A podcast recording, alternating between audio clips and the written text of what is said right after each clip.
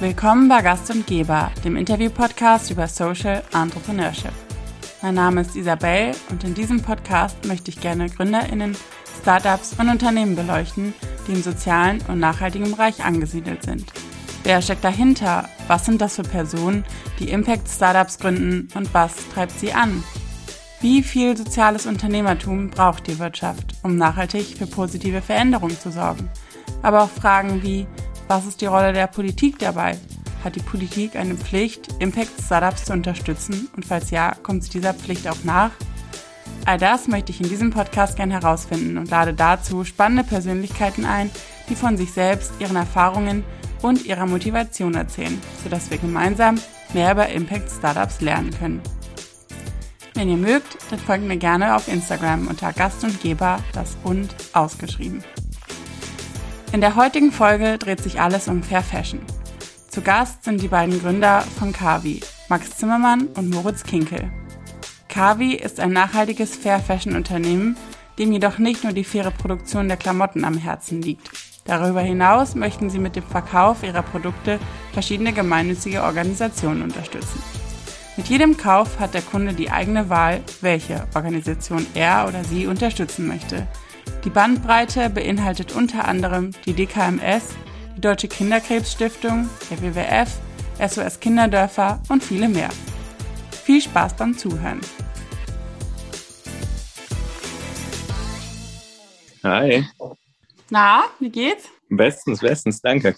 Ja, schön, dass ihr da seid. Vielleicht könnt ihr euch und euer Unternehmen einmal vorstellen.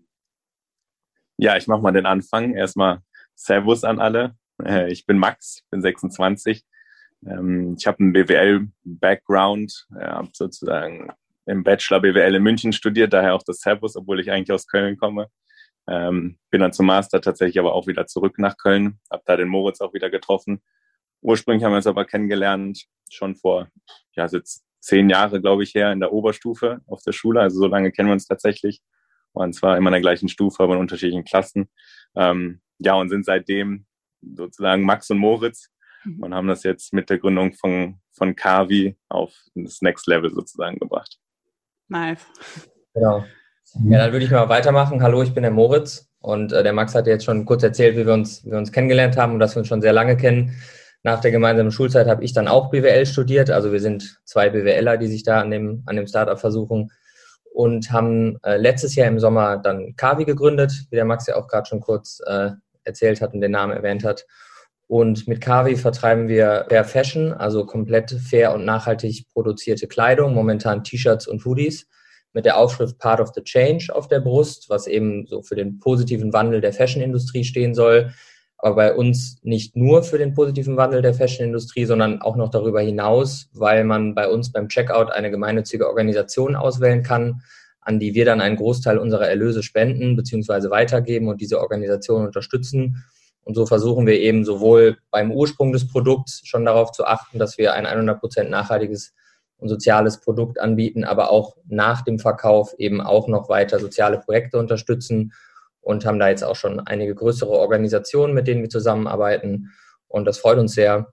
Und ja, das machen wir jetzt seit einigen Monaten. Ihr habt eine ganze Reihe an Organisationen, habe ich gesehen. Könnt ihr einmal sagen, welche das sind und vor allen Dingen auch, wonach ihr die auswählt? Also gibt es da irgendwelche speziellen Kriterien oder ist es eher so ein Bauchgefühl, dem ihr folgt?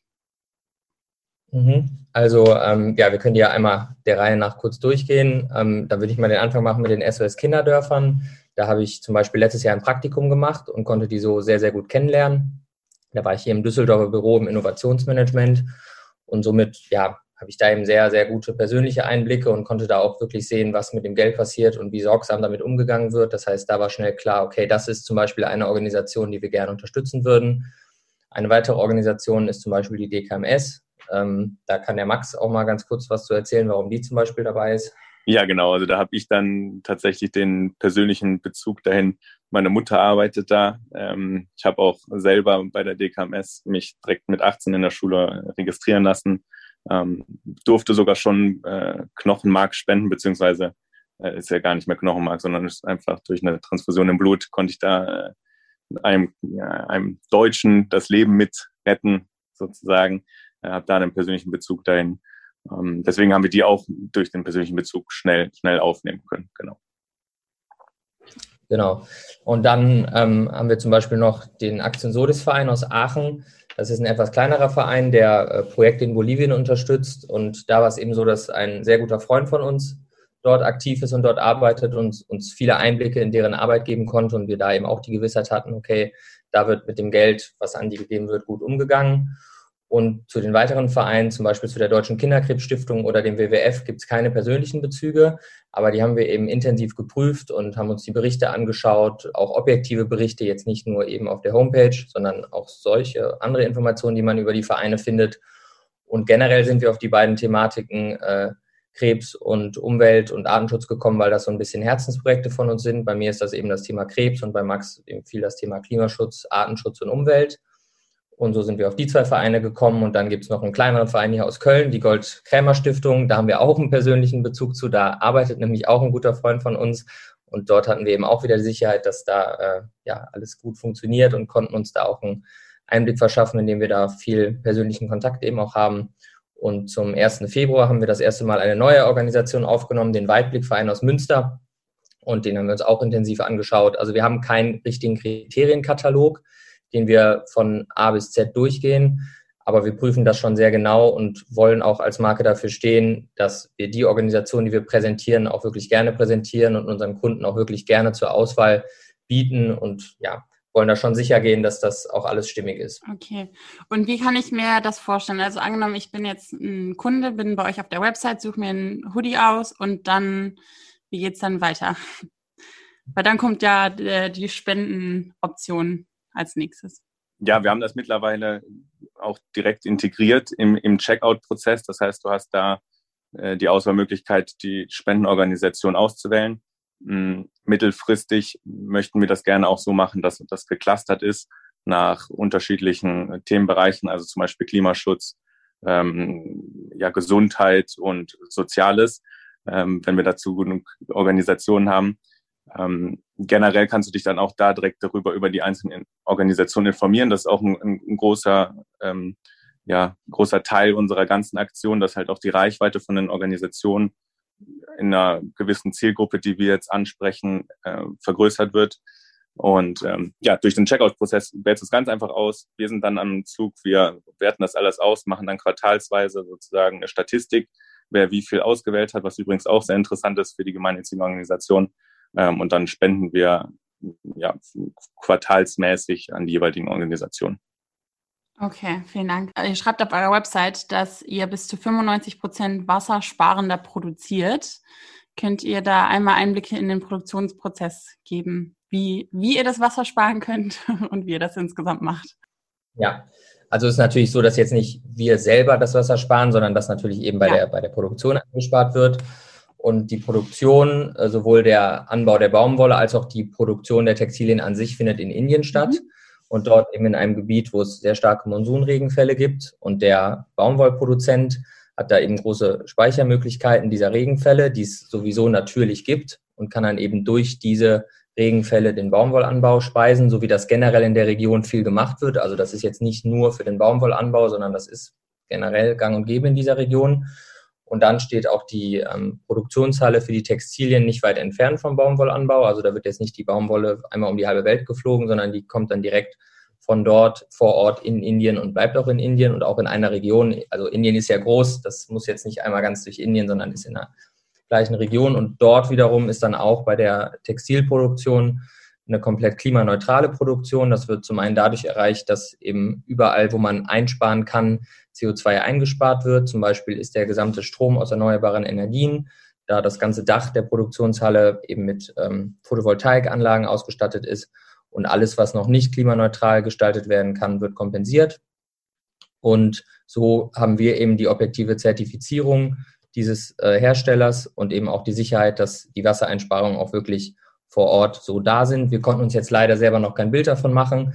Das hätten wir wahrscheinlich sonst gemacht, aber wir haben eben letztes Jahr im ja, Corona-Jahr ähm, begonnen und da war es uns jetzt leider nicht möglich, uns das mal selber anzuschauen. Das steht aber auf jeden Fall auch noch an und dann werden wir uns auch selber noch mal einen Blick davon machen, wie das da alles genau abläuft. Okay, das heißt, ihr hattet ja eingangs gesagt, dass es eben zum einen die Organisationen sind, mit denen ihr zusammenarbeitet, aber dass ihr generell eben auch den positiven Wandel in der Fashion-Industrie vorantreiben wollt. Das heißt, ähm, letzteres bezieht sich dann eben genau darauf, was du gerade gesagt hast, dass ihr eben schaut, dass die Produkte gut produziert sind und fair produziert sind. Genau, also da ist es so, dass der Produzent wird, äh, da verlassen wir uns jetzt nicht nur auf deren Wort, sondern der wird von objektiven Stellen zertifiziert. Zum einen von der Fairware Foundation, die stellt sicher, dass es eben faire Arbeitsbedingungen, faire Arbeitszeiten und faire Löhne der Region angemessen eben ausgezahlt werden und generell die Arbeitsbedingungen insgesamt für die Menschen gut sind. Dann ist die Baumwolle zu 100 Prozent GOTS zertifiziert. Das wird den meisten ja auch was sagen. Das habt ihr bestimmt schon mal irgendwie in irgendeinem T-Shirt gesehen. Das ist eben die höchste Zertifizierung für Bio-Baumwolle. Dann ist das Ganze auch noch PETA-approved vegan. Und das sind eben die objektiven Zertifizierungen, die schon da sind. Und so können wir uns eben auch darauf verlassen, dass eben auch schon vom Ursprung des Produkts an das Ganze fair, sozial und nachhaltig gestaltet ist. Okay. Du hast ja gerade gesagt, ihr habt während Corona gestartet. Was ist so die größte Herausforderung, wenn man sein eigenes Unternehmen in einer globalen Pandemie startet und dann auch noch ein Modeunternehmen, was am anderen Ende der Welt produziert? Ja, also erstmal muss man natürlich sagen, wir haben keine Vergleichswerte. Ne? Das heißt, äh, wir können nicht sagen, wie es, wie es vorher gewesen ist. Ähm, grundsätzlich hatten wir aber immer die Strategie, das halt auch online zu machen. Das heißt, wir wollten jetzt gar nicht direkt als erster Schritt in den, in den stationären Handel. Das heißt, in, de, in der Richtung hat sich gar nicht so viel geändert. Man muss auch sagen, ähm, die ganze Lieferkette bis zu uns nach Deutschland haben wir jetzt keine Unterbrechungen gemerkt. Also da waren kaum Verzögerungen drin. Mhm. Ähm, dementsprechend in, in, der Hinsicht haben wir da auch nicht viel gemerkt. Ähm, ja, dann das Weihnachtsgeschäft hat ja jetzt komplett online stattgefunden. Äh, das könnte man jetzt uns eher als Vorteil auslegen. Haben wir, wie gesagt, auch keine, keine Vergleichswerte für. Aber grundsätzlich, dadurch, dass wir so wirklich den Fokus auf Online haben, ist es uns gar nicht jetzt äh, so negativ aufgefallen. Okay. Ihr seid ja zwei BWLer, äh, ich auch. Und äh, deswegen kenne ich, ich weiß nicht, ob es euch auch so geht, aber ich kenne es zumindest in die Schublade gesteckt, gesteckt zu werden. Ähm, so eine Gewinnmaximierung, direkt so das erste Stichwort, was man da in den Kopf geknallt bekommt. Wie kamt ihr dann dazu, eben zu sagen, wir machen jetzt nicht nur ein Modeunternehmen, sondern wir machen da eben auch noch den sozialen Aspekt? Also hattet ihr erst die Idee, okay, wir wollen irgendwas Soziales machen und was machen wir dann? Dann machen wir Mode. Oder war es so die Idee, wir machen Mode und wenn wir das machen, machen wir es gut, in Anführungsstrichen? Ähm, also da ist auf jeden Fall die Herleitung in der Reihenfolge, dass bei uns tatsächlich, obwohl wir BWLer sind, erst der Hintergrund da war, okay, wir wollen irgendwas Gutes machen und sind dann zur Mode gekommen. Der Max hat es, glaube ich, am Anfang auch schon ganz kurz gesagt. Wir haben so ein bisschen diesen Traum, dass wir zusammen gründen, schon seit der Schulzeit. Es gibt von uns auch ein Foto, da sind wir, glaube ich, 16 und haben, glaube ich, auch ein paar Kölsch getrunken und haben uns dann die Hand darauf gegeben, dass wir irgendwann mal ein Startup zusammen äh, gründen. Dann ist es jetzt wirklich dazu gekommen, da haben wir vielleicht gar nicht mit gerechnet. Und ja, da hat sich eben über die Jahre bei uns viel entwickelt. Also mit 16 haben wir noch sicher gar nicht dran gedacht, dass das irgendwas Faires, Soziales und Nachhaltiges sein soll. Aber ja, man wird dann auch ein bisschen älter, sammelt vielleicht auch die eine oder andere persönliche Erfahrung. Der Max zum Beispiel, ja, am eigenen Leib, wie er, wie er spüren konnte, wie das ist, wenn man bei der DKMS da eben, eben auch helfen kann. Oder ich auch durch persönliche Erfahrungen innerhalb der Familie, was das Thema Krebs angeht. Und da sind wir, glaube ich, beide dann sehr sensibilisiert worden. Und dann war bei uns beide das Bewusstsein da, dass, dass wir da vielleicht irgendwas in die Richtung machen wollen. Und dann kam tatsächlich die konkrete Idee während meines Praktikums bei den SOS Kinderdörfern, weil ich da feststellen konnte oder auch das generelle Problem von gemeinnützigen Organisationen kennengelernt habe, dass es sehr schwierig ist, eine eher junge Zielgruppe anzusprechen, wo ich uns drei jetzt mal alle noch mit einbeziehen würde. Weil natürlich der Großteil der Spender ist über 50, das sieht man auch an den Zahlen. Also der Anteil derer, die spenden, ist bei den über 50-Jährigen mehr als doppelt so hoch wie bei den 20- bis 50-Jährigen.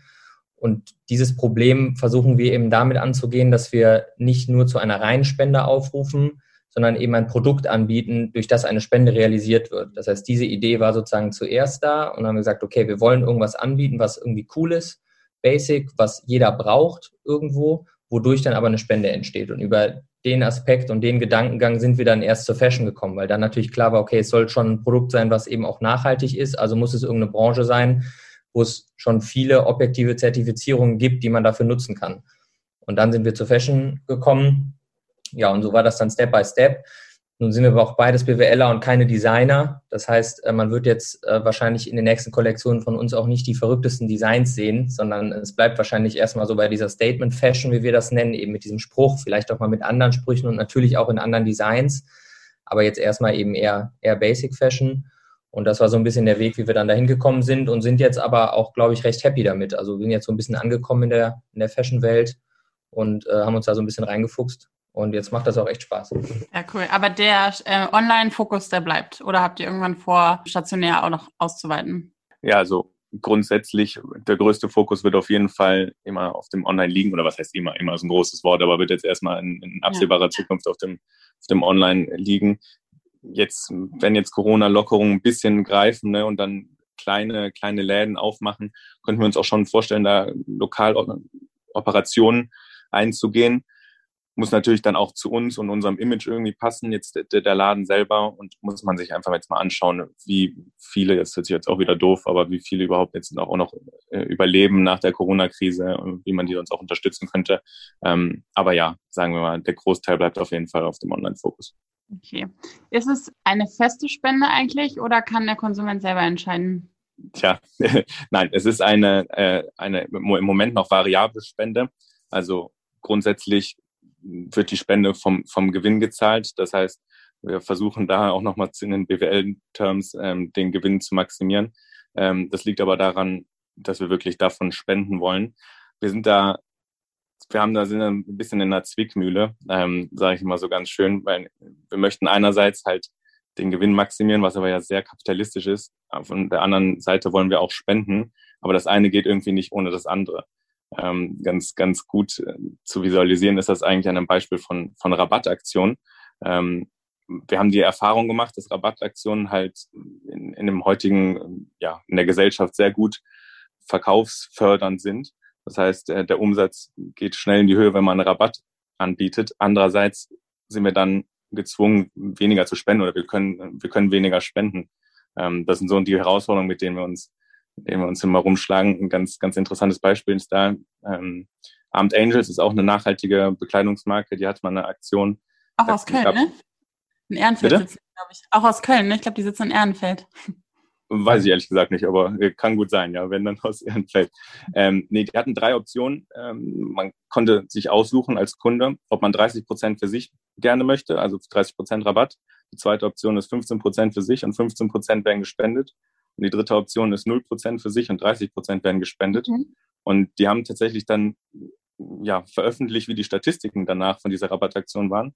Und ganz 70 Prozent haben sich für die erste Option, also 30 Prozent Rabatt für sich selbst. Ähm, ah, echt? Okay. Ja, und das, das hat uns auch so in einer gewissen Weise überrascht, weil wir natürlich immer davon ausgegangen sind, okay, unsere Spende ist auch in einer gewissen Art, also die Leute kaufen es, weil sie damit auch spenden. Aber es hat uns auch ein bisschen gezeigt, okay, die kaufen eher das Produkt und die Spende ist noch zusätzlich ziemlich cool. Und mhm. da müssen, müssen wir jetzt die ganze Zeit immer diese Gratwanderung finden, so wie weit können wir gehen, verkaufsfördernd zu sein, um gleichzeitig aber noch unser, unser Image mhm. zu behalten, dass wir jetzt nicht die Hardcore-Kapitalisten sind, was ja relativ negativ konnotiert ist. Das ist ja wirklich spannend. Also ich hätte auch gerade bei einem Label wie Armed Angel, die ja auch eine entsprechende Zielgruppe haben und auch einer, finde ich, so der Vorreiter in dem, in dem Bereich sind, ähm, tatsächlich eher gedacht, dass es zumindest so die zweite Option ist, so Hälfte, Hälfte. Aber gut, scheinbar nicht. Ähm, oft ist es ja so, dass Social Business zum einen aus einer ähm, GmbH und einem Verein bestehen. Wie, wie seid ihr aufgestellt hinsichtlich der Rechtsform? Ähm, wir sind tatsächlich eine gewerbliche GmbH, also wir sind keine gemeinnützige GmbH oder GUG oder eben ein Verein.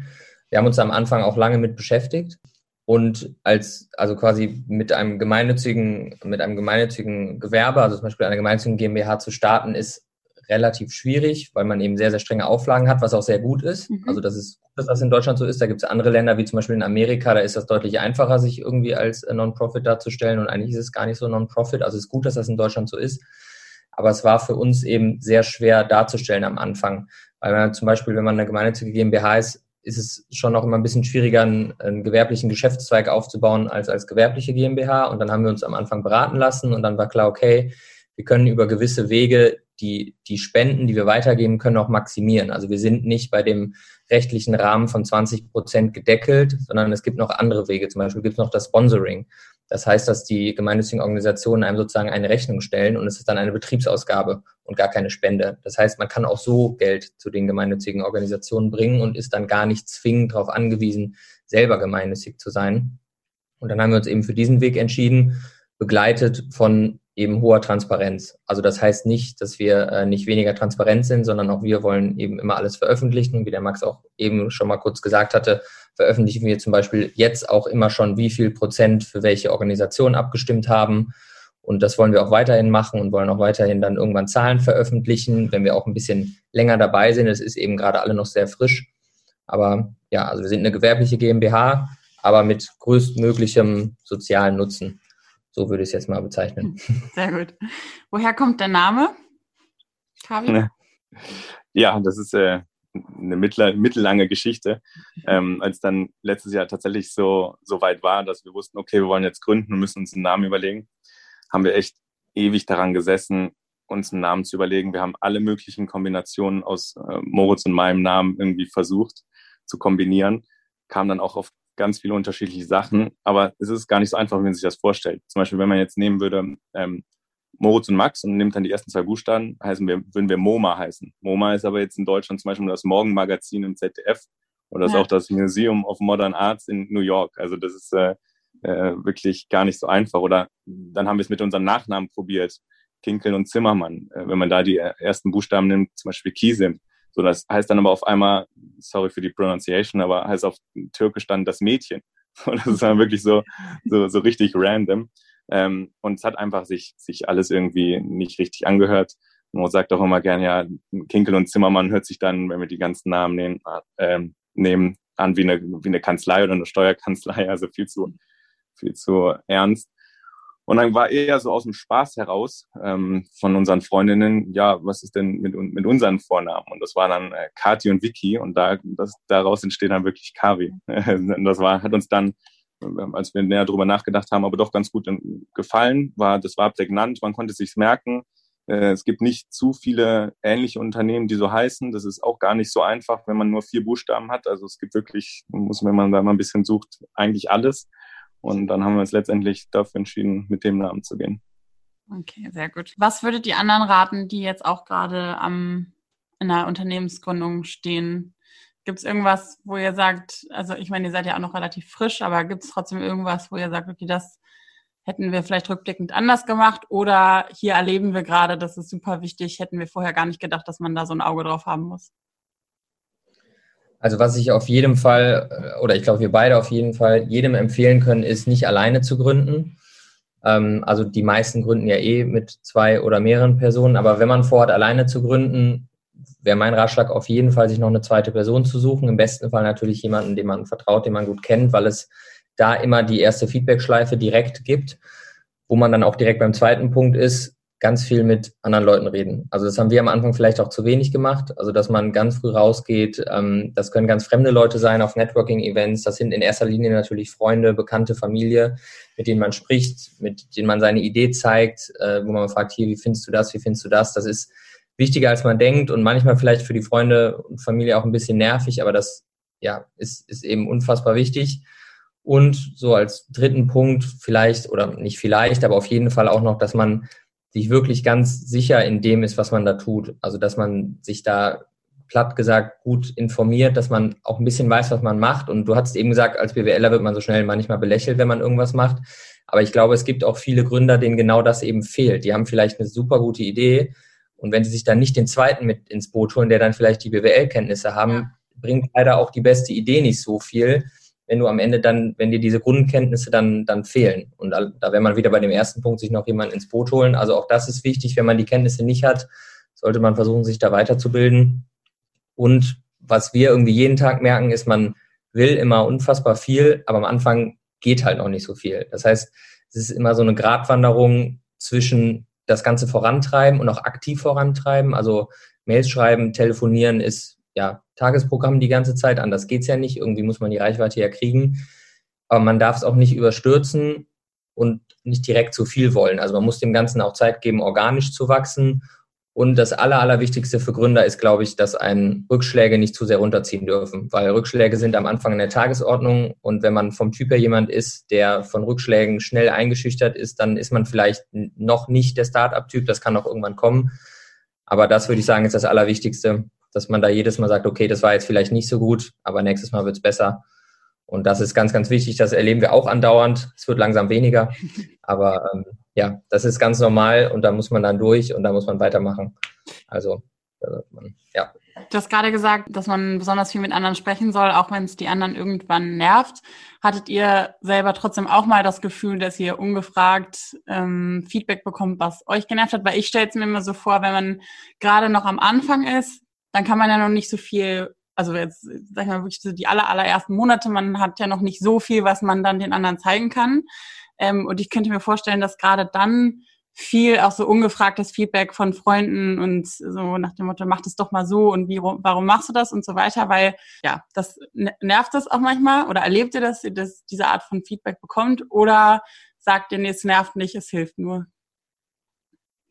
Ja, also man bekommt das Feedback, ähm, auch vielleicht unaufgefordert meiner Meinung nach gibt es aber nicht dieses, dieses schlechte Feedback. Klar nervt es mal, wenn er jetzt das dritte, dritte Mal irgendwer sagt, ähm, wo wir schon selber dran gedacht haben, was irgendwie obvious ist. Ähm, aber da sieht man halt auch, dass man das dann ändern muss. Und äh, wenn das von immer mehr Leuten kommt, sieht man auch, wo der größte Need ist, irgendwie was zu ändern oder wie man auch das am besten ändern könnte. Deswegen würde ich sagen, selbst, selbst wenn es vielleicht mal nervig ist, ähm, sind wir da immer, immer dankbar dafür, wenn uns jemand Feedback gibt, auch unaufgefordert, aber natürlich umso mehr, wenn man es auch äh, erfragt. Also da würde ich, würde ich definitiv sagen, dass das positiv ist. Also sehr Und dazu, konstruktiv. Genau, dazu wollte ich nur ganz kurz ergänzen, dass es bisher auch echt so war, dass wir da immer sehr viel Glück hatten. Also das Feedback, auch das ungefragte Feedback, was wir bekommen haben, war tatsächlich auch immer sehr gut. Also es hat sich dann zwar manchmal gedoppelt, wie der Max hat schon gesagt hat, aber da hatten wir echt immer Glück. Also auch wenn ungefragtes Feedback kam, war das zu 100 Prozent immer was, wo wir dann gesagt haben, okay, das müssen wir uns angucken und jetzt nicht so ein, ja, okay, danke und habe ich gleich wieder vergessen, sondern da, ja, hatten wir echt viel Glück oder haben auch immer noch viel Glück, dass unsere Freunde und so uns da immer gut zur Seite stehen und immer mal wieder einen ganz guten Hinweis geben, wenn vielleicht irgendein Link auf der Website noch nicht richtig verlinkt ist oder so oder was vom Design noch nicht ganz passt oder vielleicht das T-Shirt um 90 Grad gedreht in der Verpackung liegen sollte, weil das dann besser ankommt beim Kunden. Und ja, da können wir nur von profitieren. Okay, sehr gut. Ähm, dann habe ich eine letzte Frage noch. Habt ihr selber äh, ein Vorbild oder jemanden, der euch inspiriert? Ja, ähm, ich würde jetzt sagen, so diese eine Person, Person gibt es nicht. Ähm, was mir aufgefallen ist, was der Moritz jetzt gleich gleich auch noch ein bisschen äh, weiter ausführen kann, ist halt unglaublich inspirierend, dann mit den, mit den gemeinnützigen Organisationen zusammenzuarbeiten. Also vielleicht noch als kleine Ergänzung auch zu eben, wo du gefragt hast, äh, ob die Spende fest ist ähm, und ich gesagt habe, ja, das ist eigentlich vom Gewinn abhängig. Letztes Jahr hatten wir natürlich überhaupt noch gar keinen Gewinn. Wir sind äh, Ende letztes Quartal überhaupt erst in den Markt eingestiegen, hatten keinen Gewinn, haben uns dann entschieden, trotzdem fünf Prozent ähm, vom Nettoumsatz zu spenden dann verteilt auf damals sechs äh, Organisationen. Da kam nicht wirklich bei, viel bei rum und das ist vor allen Dingen für so große Organisationen eigentlich gar nicht so viel Geld. Aber trotzdem war das Feedback halt durchgehend positiv. Mein jeder Euro zählt euer Projekt ist so cool, ähm, ihr, ihr erhöht die Reichweite in der Zielgruppe, die für uns schwer zu erreichen ist. Und das, das ist, das ist super inspirierend. Und da nimmt man dann auch die Kraft her, das dann wirklich weiterzumachen, auch wenn man halt so klein anfängt und organisch noch wachsen muss. Ja. Und da, wie der Max gerade schon gesagt hat, da kann ich auch noch ein bisschen was zu erzählen. Ich habe es ja jetzt schon ein paar Mal erwähnt, aber das erste Mal, so die gemeinnützige Arbeit an sich kennengelernt habe ich ja eben bei meinem Praktikum bei den SOS Kinderdörfern. Vorher war ich auch, ich war lange Werkstudent in einem großen Konzern und natürlich von meinem äh, ja, Studienhintergrund jetzt auch nicht klassisch gemeinnützig ausgebildet. Aber da habe ich das erste Mal wirklich dieses Gefühl gehabt und ich glaube, das kann man schlecht nachfühlen, wenn man das nicht hatte, dass man wirklich jeden Morgen ins Büro fährt und weiß, mit seiner Arbeit bewirkt man jetzt was man bewirkt jetzt nicht zwingend, dass der, was ist es auch sehr wichtig, dass auch die großen Konzerne gewinnmaximierend arbeiten. Das will ich gar nicht äh, schlecht reden. Aber es ist eben auch wichtig, dass es die soziale und gemeinnützige Arbeit gibt. Und das habe ich da eben kennengelernt und ja, das hat mich dann total inspiriert. Das habe ich da am Ende auch allen anderen aus dem Büro gesagt, dass ich das ganz toll finde, wie man hier, ja, wie man dann merkt, okay, mit allem, was ich hier tue, mache ich irgendwas Sinnvolles. Und ähm, ja, das äh, hoffe ich, so ein bisschen äh, auf Max auch mit zu übertragen und habe ich, glaube ich, auch schon längst und er sieht das auch alles schon so. Aber das ist echt sowas, was uns, glaube ich, beide antreibt, dass wir das Gefühl haben, okay, wir sind jetzt zwar nicht innerhalb der gemeinnützigen Organisation, aber können mit unserer Arbeit die eben trotzdem unterstützen. Und wenn wir gute Arbeit machen, ist es automatisch gute Arbeit für gemeinnützige Organisationen. Und ich würde sagen, das ist das, was uns so antreibt und was uns bisher zum Glück noch wahnsinnig viel Spaß macht. Okay, super. Vielen, vielen Dank für eure spannenden Einblicke. Gerne. Sehr gerne.